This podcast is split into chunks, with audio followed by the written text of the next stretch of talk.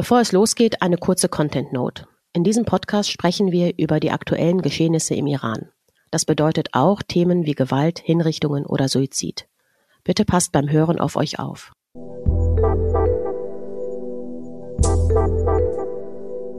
Hallo Gilda Jun. Hallo Sarah Jun. Wie geht's dir? Gut. Wie geht's dir?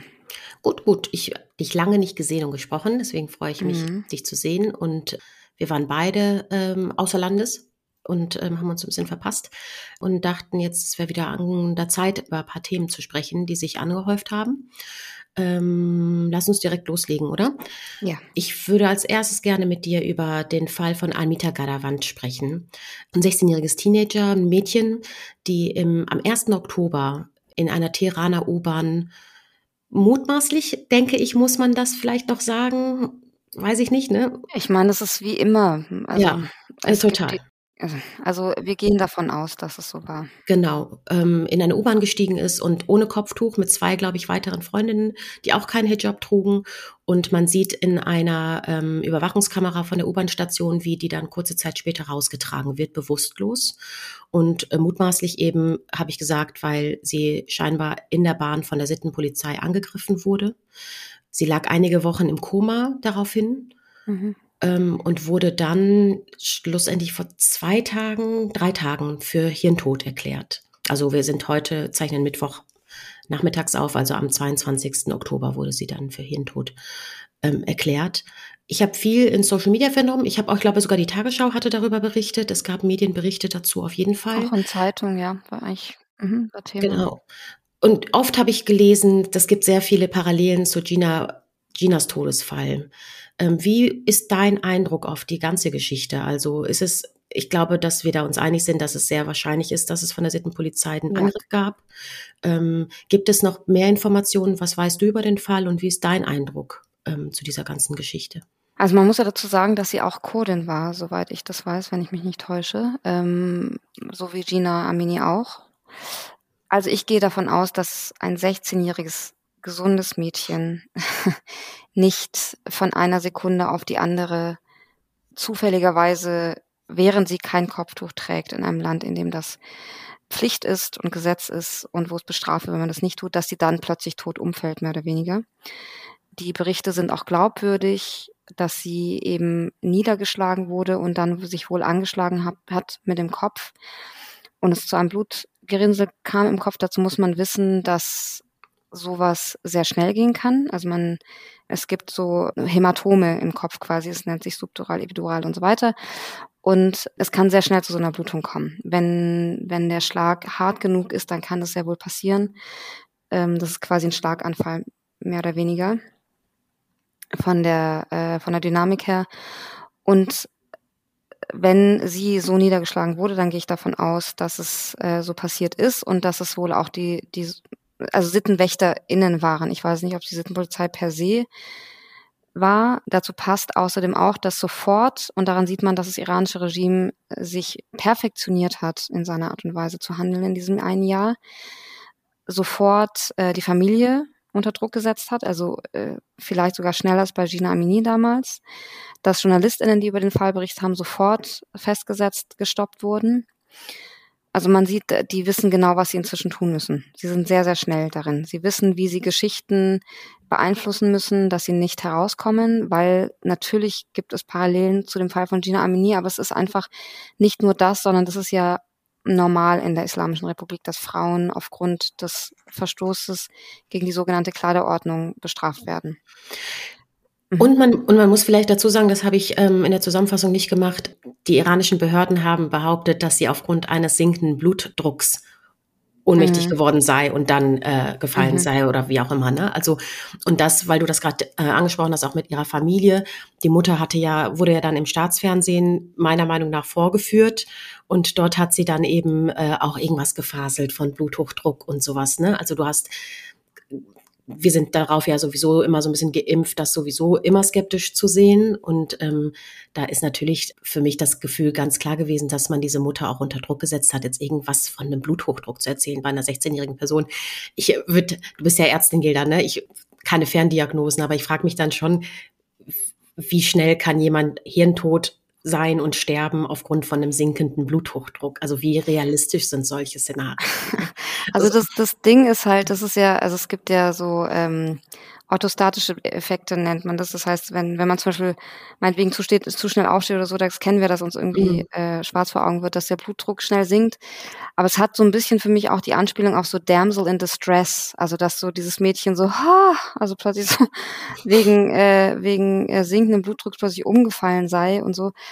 Ähm, und man kann es auch der Mutter einfach nicht verdenken, mhm. wenn sie dem Druck nicht standhält. Also man Total. muss sich das auch klar machen dass es nicht alle schaffen. Und wenn ihr, ihr wurde wohl gesagt, dass, dass äh, Familienangehörige festgenommen werden, wenn, wenn sie das nicht tut.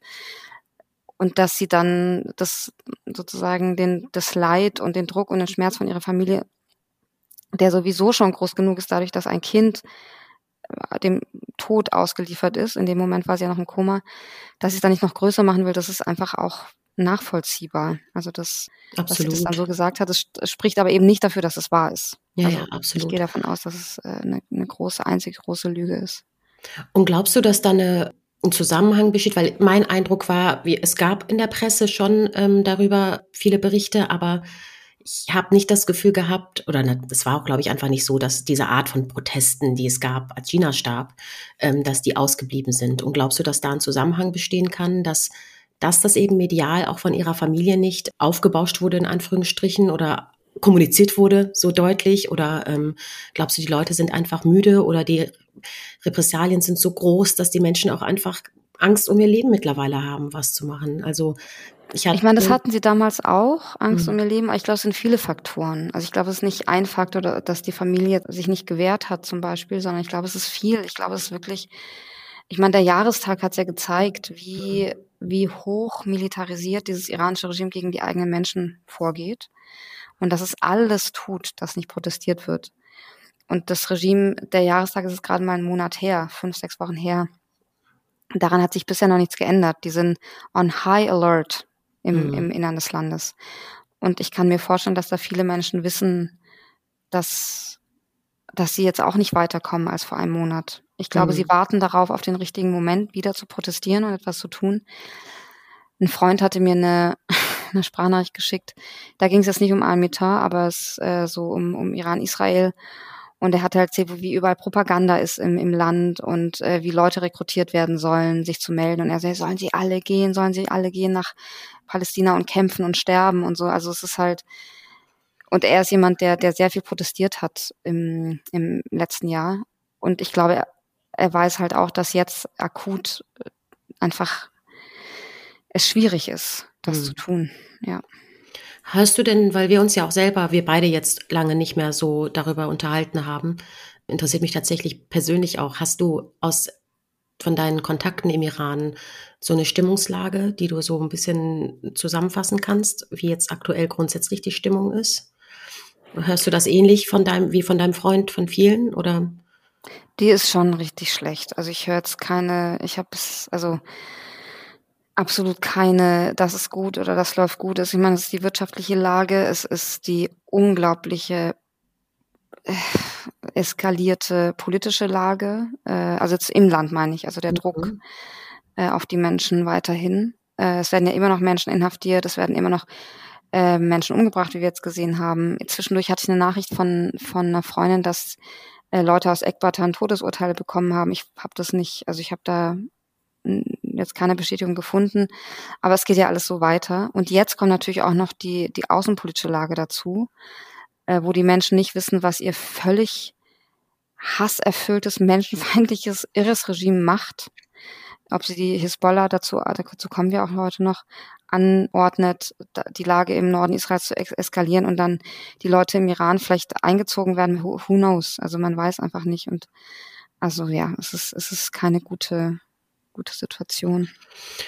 Das ist, glaube ich, eine ganz gute Rampe zum nächsten Thema. Ne? Also ähm, das wollten wir auf jeden Fall auch besprechen, die, ähm, der Nahostkonflikt und der Angriff äh, der Hamas auf Israel, was am 7. Oktober stattgefunden hat und in der Folge Gegenangriffe, die ähm, stattfinden. Und es ist relativ klar, dass der Iran da irgendwie eine Rolle spielt. Ich hab, weiß, dass ich so als mein erster Impuls, als ich das gesehen habe mit dem Angriff auf Israel, war so, ja, Und USA sagt, wir stehen an der Seite Israels. Und ich dachte, yo, ihr habt, ihr steht so an der Seite, dass ihr gerade eben sechs Milliarden Dollar locker gemacht habt, irgendwie mhm. für den Iran. Und ich, ähm, ich weiß dann, ich neige dann dazu, manchmal so polemisch zu werden, aber ich dachte mir so, was glaubt ihr denn, wo diese sechs Milliarden Dollar hin sind auch? Ne? Also ähm, ich frage mich schon, ähm, oder ich habe erstmals so ein bisschen das Gefühl von auch so größerer Sorge, was so global weltpolitisch ist. Ich bin immer so halbwegs also manchmal versuche ich mal so total gechillt zu bleiben, sagen, alles wird gut. Und jetzt hiermit hatte ich wirklich das erste Mal, wo ich gedacht habe, fuck, Alter, das ist so, das ist wirklich, weil da so viele unterschiedliche Parteien auch mitmischen, glaube ich. Und ähm, ich da sorgvoll gespannt bin, wie das weitergeht dort. Aber vielleicht ich wüsste schon gern irgendwie oder würde gern mit dir darüber sprechen, was auch deine Einschätzung dazu ist, welche Rolle der Iran da wirklich trägt ne? und wie weit der Iran auch da bereit ist zu gehen. So. Ich möchte übrigens kurz, weil das immer in meinen Kommentaren ist und ich bitte Leute, hör auf damit, das in meine Kommentare zu schreiben, weil ich das gesagt habe und du das gerade auch gesagt hast, der mhm. Iran. Ja. Wenn man im also ich, ich war zum Beispiel bei Phoenix in der Runde, da, mhm. da konzentriere ich mich auf meinen Inhalt und ich ja. kann nicht ständig drüber nachdenken, ob ich der Iran sage, ob die Islamische Republik läuft. Ja. Es nervt.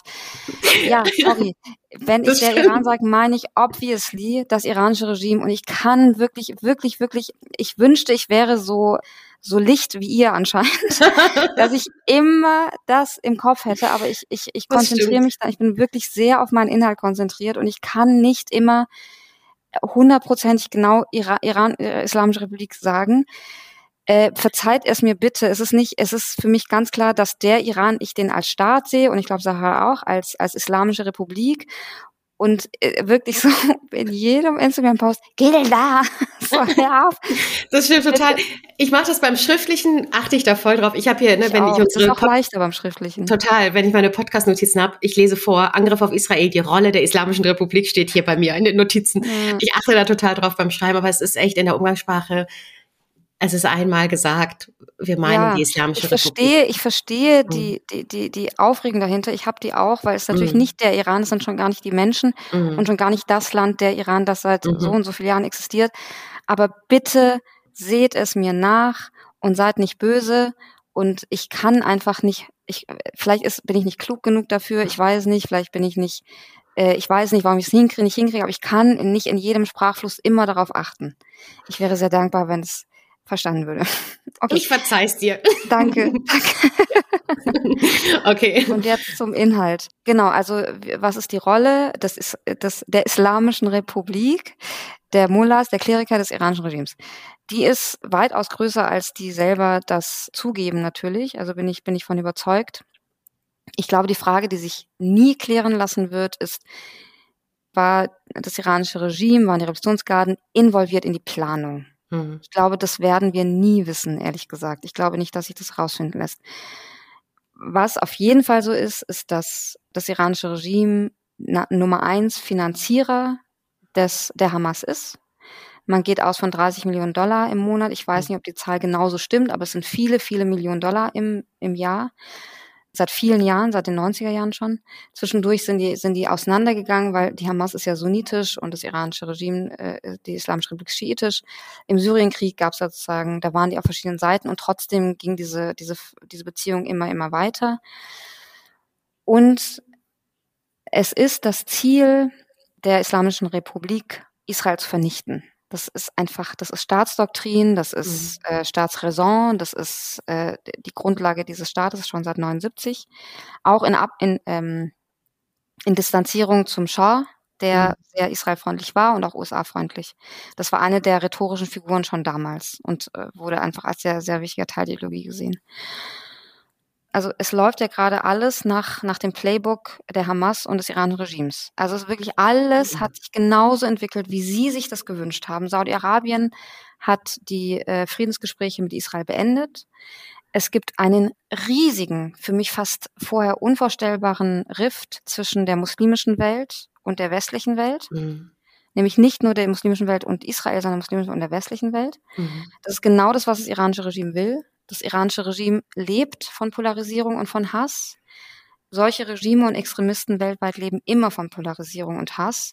Und das ist genau das, was das iranische Regime will. Es will auch, dass, natürlich sagt es jetzt, wenn Israel in Gaza ein, einmarschiert, dann äh, wird, wird sozusagen so richtig losgehen, dann werden wir das Regime vernichten, äh, Israel vernichten. Aber natürlich wollen sie das, weil sie brauchen die Bilder von, ähm, von diesen Bodentruppen, die Davon wird man ausgehen müssen, ZivilistInnen auch töten werden, weil es sich nicht verhindern lässt, äh, gerade in einer, bei, einer Boden, bei einem Bodenkrieg, ähm, äh, bei einem Landkrieg sozusagen, weil sie diese Bilder für ihre Propaganda brauchen, weil sie die Bilder brauchen, weil sie sich als Retter der PalästinenserInnen und damit als Retter der muslimischen Welt darstellen wollen. Das ist sehr stabilisierend für das iranische Regime. Und deswegen sind die natürlich involviert. Wie gesagt, das heißt, ich weiß nicht, wie weit sie mitgeplant haben. Ich kann mir vorstellen, dass sie es mitgeplant haben. Ich kann mir mhm. auch vorstellen, ich kann mir sogar vorstellen, dass die Annäherung an Saudi-Arabien, die plötzlich kam dieses Jahr, dass die schon mit dem Wissen war, was passiert. Das ist eine komplette Spekulation. Es gibt keine, ich sage nur, ich glaube, dass das iranische Regime auch schon länger Bescheid wusste, was passieren wird. Die Hamas muss, glaube ich, diesen Angriff, der sehr, leider sehr strategisch und auch erfolgreich konzipiert war, lang geplant haben. Das war ja keine zwei Wochen vorgeplant und dann ausgeführt. Also ähm, man muss dazu sagen, die Hamas sagt, das iranische Regime war nicht involviert. Das iranische Regime sagt, wir waren nicht involviert. Das ist auch ganz, ganz klar. Mhm. Ähm, Israel sagt, wir haben keine Beweise dafür. Die USA sagt, wir haben keine Beweise dafür. Ich glaube, ob das stimmt oder nicht, aber weder Israel noch USA können jetzt können es jetzt gebrauchen, dass man das iranische Regime direkt angreift, weil dann äh, dann hat Israel hat gerade genug zu tun mit der Hisbollah und der Hamas. Ähm, wenn dann noch das äh, iranische Regime aus äh, von seinen Proxys aus Syrien äh, oder Irak oder Jemen angreift, dann wird's richtig, also dann wird's sehr, sehr, sehr, sehr, sehr schwierig für Israel. Und dann haben die USA vielleicht auch keine Chance, äh, keine andere Wahl, als irgendwann wirklich einzugreifen und nicht nur Flugzeugträger zu schicken.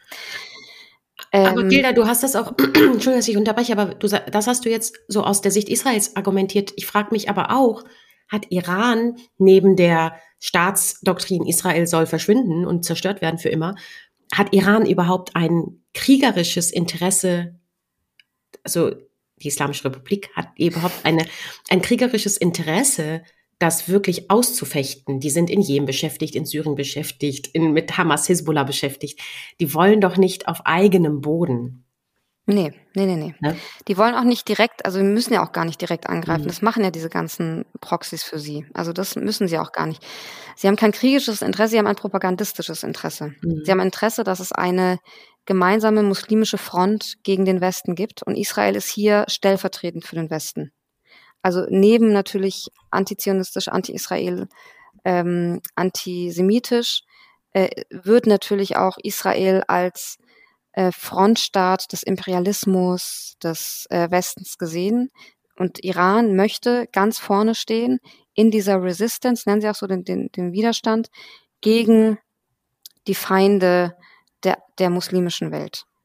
Und das ist schon extrem besorgniserregend, weil einmal mhm. stabilisiert sich das iranische Regime, die Islamische Republik dadurch extrem. Also die sind die schon lang nicht mehr so stark aufgetreten wie gerade, weil sie Wohl und Wehe gerade dieser Region eigentlich in der Hand halten. Also sie entscheiden, ob die Hezbollah im Norden Israels auch angreift oder nicht. Und ähm,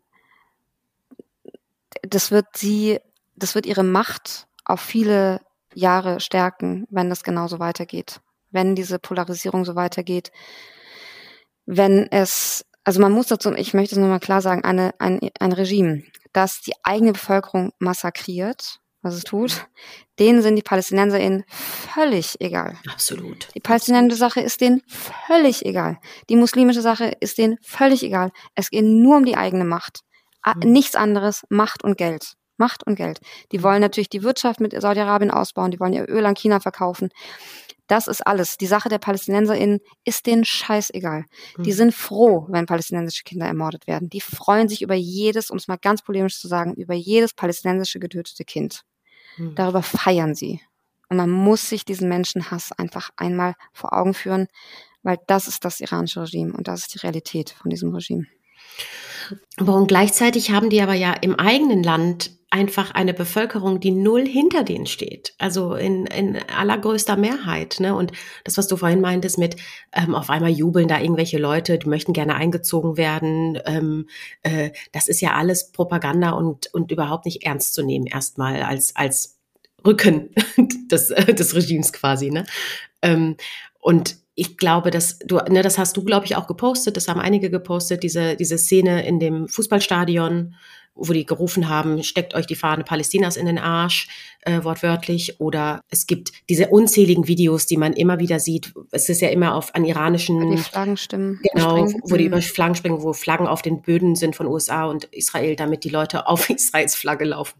Ähm, und jeder läuft drumrum und so. Ne? Also diese Bilder gibt's zuhauf. Und, ähm, und es gibt diesen Spruch, weder Gaza noch Libanon, wir sind für den Iran oder ne, ähm, ähm, so ungefähr. Also die Bevölkerung steht ja null hinter des, dem Regime und haben die nicht eigene Probleme gerade im eigenen Land oder ist denn sind die so übersättigt, auch finanziell, glaube ich. Ich glaube, denen geht's ja so, das Geld, was die ja haben, geben sie ja gut weiter einfach an die Terrororganisation. Ne? Mhm. Ähm, aber besteht da irgendeine Chance, dass das, was sie machen,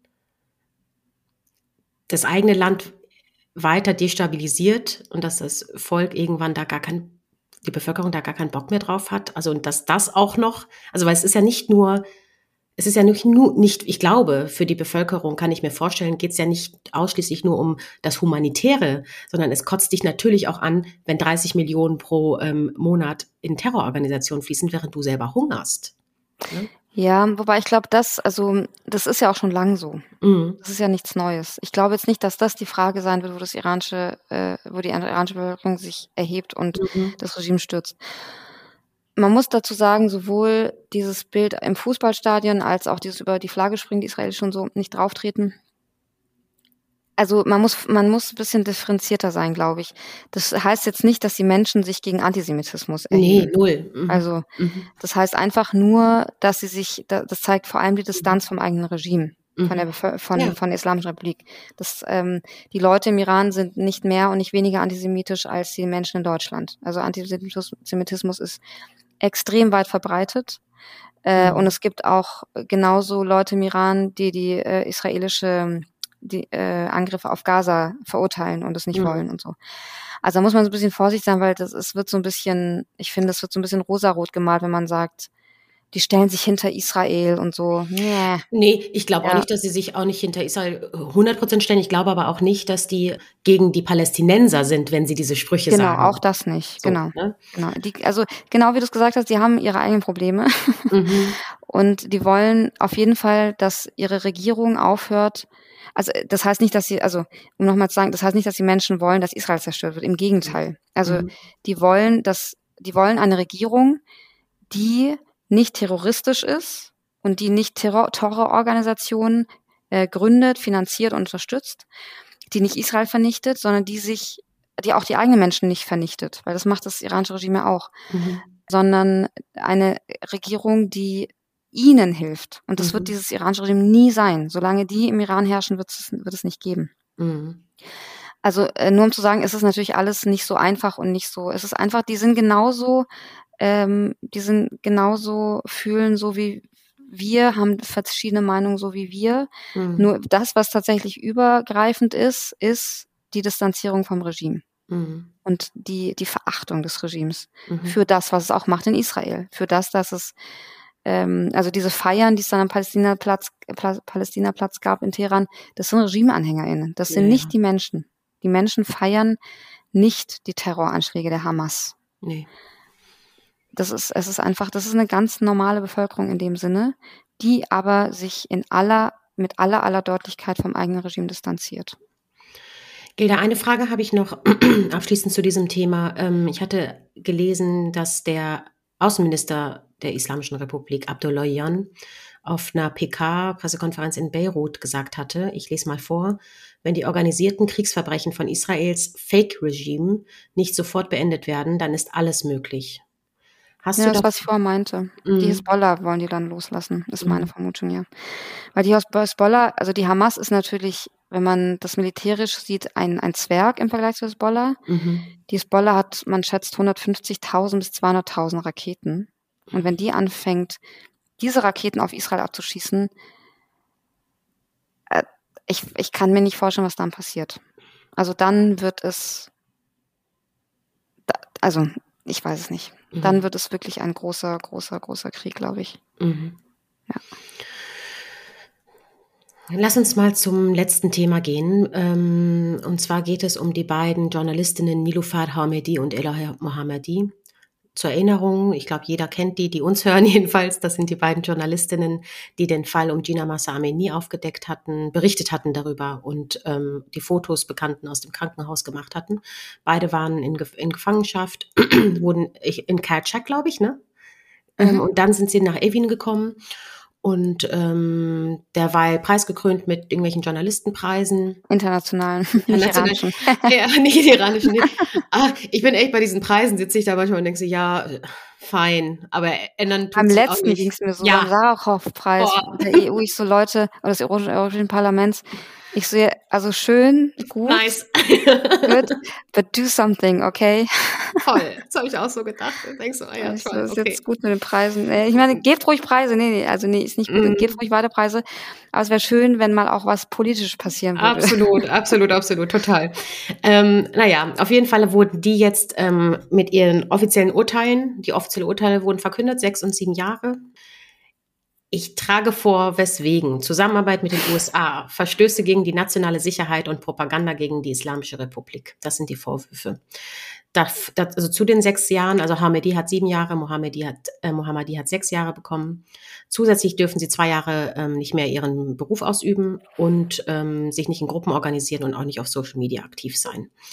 Ich habe gelesen, dass die Anwälte nicht über die Urteile informiert wurden und dass sie auch zu wenig Zeit gehabt hätten für, für die Vorbereitung.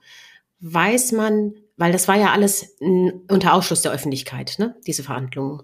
Weiß man, wie dieser, wie diese Prozesse abliefen? Hast du da irgendwelche Informationen? Und wunderst du dich auch, wie ich, darüber, dass die Anwälte sich darüber ärgern, dass sie zu spät informiert wurden, weil das einfach Daily Business in diesem unter diesem Regime ist das immer, doch eh Ich finde es eigentlich total cool, dass sie das immer noch sagen tatsächlich, mhm. weil das weil das äh, weil das Regime ja immer so tut, mhm. also Theater spielt, Rechtsstaatstheater. Mhm. Deswegen finde ich das eigentlich ganz, also ich, ich denke auch Tropfen auf den heißen Stein, Leute. aber aber äh, ich finde es, ich, ich finde es spricht total für diese Menschen, dass sie halt echt mhm. so wirklich, ich stelle mir so einen Comic vor, wo die zertreten werden und unter der Erde liegen und immer noch das Fähnchen Rechtsstaat so auf. Mhm. Also so also von den Verhandlungen weiß man nicht viel, außer dass eben der Mann damals von Ella Mohammadi ihre Worte, ihre Eröffnungsworte rausgegeben hat, die unglaublich stark waren. Die hat ja angefangen mit im Namen der, der, der Feder, also im Namen des Stiftes. Und äh, also wirklich auch das, ein, ein Hochhalten der, der, der Pressefreiheit, der Demokratie und des Rechtsstaats war Wahnsinn, diese, diese Rede von ihr. Ähm, viel mehr kam nicht raus, außer dass es halt Quatsch ist. Ich habe mich, ich schäme mich schon, die Frage zu stellen, ne? weil das ja sowieso alles nur Theater ist. Aber macht sich dass ihr Islamische Republik, die, mein Gott, das ist auch wirklich umständlich, immer Islamische ja, Republik zu sagen. komm. Ja, macht sich denn die ähm, Rechtsprechung dort oder die Justiz da ansatzweise Mühe, das auch zu belegen, die Vorwürfe, die sie da machen? Also, ja, machen die schon. Check, ja, und sind die Nee, die sind natürlich quatschig. Sieht ja auch kein Mensch dann, die Belege. Ich meine, mhm. die braucht ja auch keiner zu sehen. Also, ähm, also, also ich wüsste so gern, wie eine, ich wüsste so gern, wie eine Beweisführung läuft. Also weißt du, Ach so, wie ja, können nee, das die, gibt's nicht. Wie nee. können beweisen, nee, dass, dass die nicht, mit den USA zusammengearbeitet haben? Mhm. Das weißt du? Nee, es gibt nur die Anklage und das Urteil. Das ist tatsächlich so. Ja. Okay. Und ja. allerletzte Frage dazu. Der Richter war der berüchtigte Richter des Todes, Abdul Rassem Salavati, über den hatten wir auch schon sehr oft gesprochen. Ist das für seine Verhältnisse sogar ein mildes Urteil, sechs bis sieben Jahre zu verkünden? Oder er, ist, er, er, er ist ja quasi die, die Hülle, die das verkündet. Mhm. Also von daher, ähm, wenn ihm gesagt wird sechs Jahre, dann muss er halt sagen sechs mhm. Jahre. Da hat er jetzt keine, keinen Spielraum. Okay. Ja. okay ein, der, nee, er ist schon Kleindarsteller. Ich habe immer beim Fernsehen gelernt, damals, wenn wir Dokufilme gemacht haben, dann gab es immer die Komparsen, die haben die nichts gesagt und dann gab es die Kleindarsteller, die auch mal sprechen durften. ah ja. So, er ist natürlich ein Psychopath, muss man sagen. Er, er foltert quasi die, die, die Angeklagten emotional. Mhm. Und äh, ist auch Richter des Todes, weil er halt die meisten Todesurteile ausspricht, aber die werden ihm natürlich auch gegeben. Mhm. Also nicht, dass er keine Schuld hat, im Gegenteil. Ich meine nur, er ist halt auch zur Einschüchterung in der Rolle gefällt er sich, glaube ich, sehr, sehr gut mhm. äh, und spricht einfach, glaube ich, auch sehr gerne dieses mhm. Todesurteil aus. Er ist auch kein Richter übrigens, er ist auch kein Jurist oder nee, so. Ne? Also, Sag doch Kleindarsteller. Nur noch, mal, nur noch mal, weil wir ihn Richter nennen. Er ist, ist er nicht. Nee, er ist Kleindarsteller. ähm, ja, mit zu viel Macht. Mit zu viel Macht. Mit zu viel Macht, ja. Ich habe einen Tipp. Und zwar habe ich, ich glaube, uns bewegt, viele von uns bewegt gerade diese ganze Israel-Iran-Geschichten und so und ähm, Israel-Palästina, was Iran für eine Rolle spielt, was überhaupt global passiert. Und ich glaube auch, dass es viele Menschen, also ich bin immer sehr zurückhaltend, was die Äußerung zu dem Thema angeht, weil das weißt du, dass ich immer sage, boy, das historisch so zu durchdringen, finde ich super schwierig. Es gibt eine grundsätzliche Haltung, die man haben kann, aber ich finde es sehr, sehr schwierig.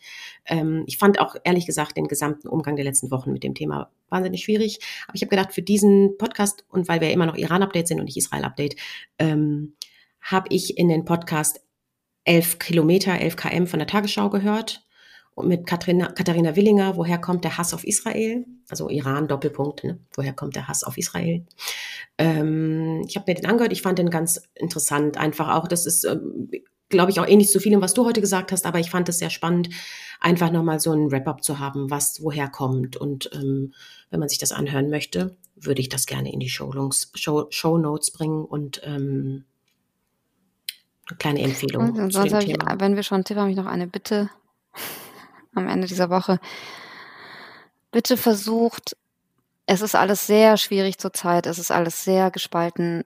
Versucht, egal um welches Thema es geht, auf dieses Thema zu schauen und zwar nicht durch die Brille einer Ethnie oder einer Religion mhm. oder einer politischen Ideologie von links und rechts, sondern überlegt euch, was sind eure Werte und setzt dem Ganzen nicht noch mehr Polarisierung drauf und Hass, weil es ist wirklich, wirklich schwer zu ertragen. Auch für BeobachterInnen waren die letzten Wochen sehr, sehr schwierig. Total, total, absolut. Ähm, ja, voll. Also ich kann dem nichts hinzufügen, weil ich auch glaube, einfach nimm die, setzt die Brille von, von Menschlichkeit auf. Ja, und, Menschlichkeit ist auch so ein Begriff jetzt Humanity Hashtag. Humanity. Ich eine Freundin nochmal geschrieben, so, die unmenschlichsten Sachen werden gepostet und danach Hashtag Humanity. Ja, ja, ja, ja, voll, ich weiß. Okay, Leute. Aber, mhm. ja, ja, ich finde natürlich, ja, ja, klar. Also eigentlich, so, eigentlich ja. ja. Also du, du hast immer das Gefühl, es kann gar nicht noch krasser werden und es wird immer krasser und denkst du, ich weiß gar nicht mehr, also man, es ist so viel und das ist so ein, so viel Leid und ich glaube, ja, was du gesagt hast, einfach, ähm, ja, man also wenn man halt ja. glaubt, ich bin links, also muss ich so denken, oder ja, ich bin voll. so, Absolut. dann muss ich so denken, dann weiß man nicht mehr, wer man selber ist. Und Absolut. das, das ist irgendwie ist alles voll davon gerade und das ist sehr so, ja. In diesem Sinne, Gilda, hier regnet es total volle Lotte, ich muss los. Klar, ist Köln. Ist Köln mal wieder. Ja. Mhm. Berlin scheint die Sonne. ich komme morgen. Ich hoffe, es ist dann auch sonnig in Berlin morgen. Und ähm, vielen Dank für das Gespräch. Das äh, war wieder sehr klug. Danke dir. Danke dir, Sarah. Bis bald. Bis bald.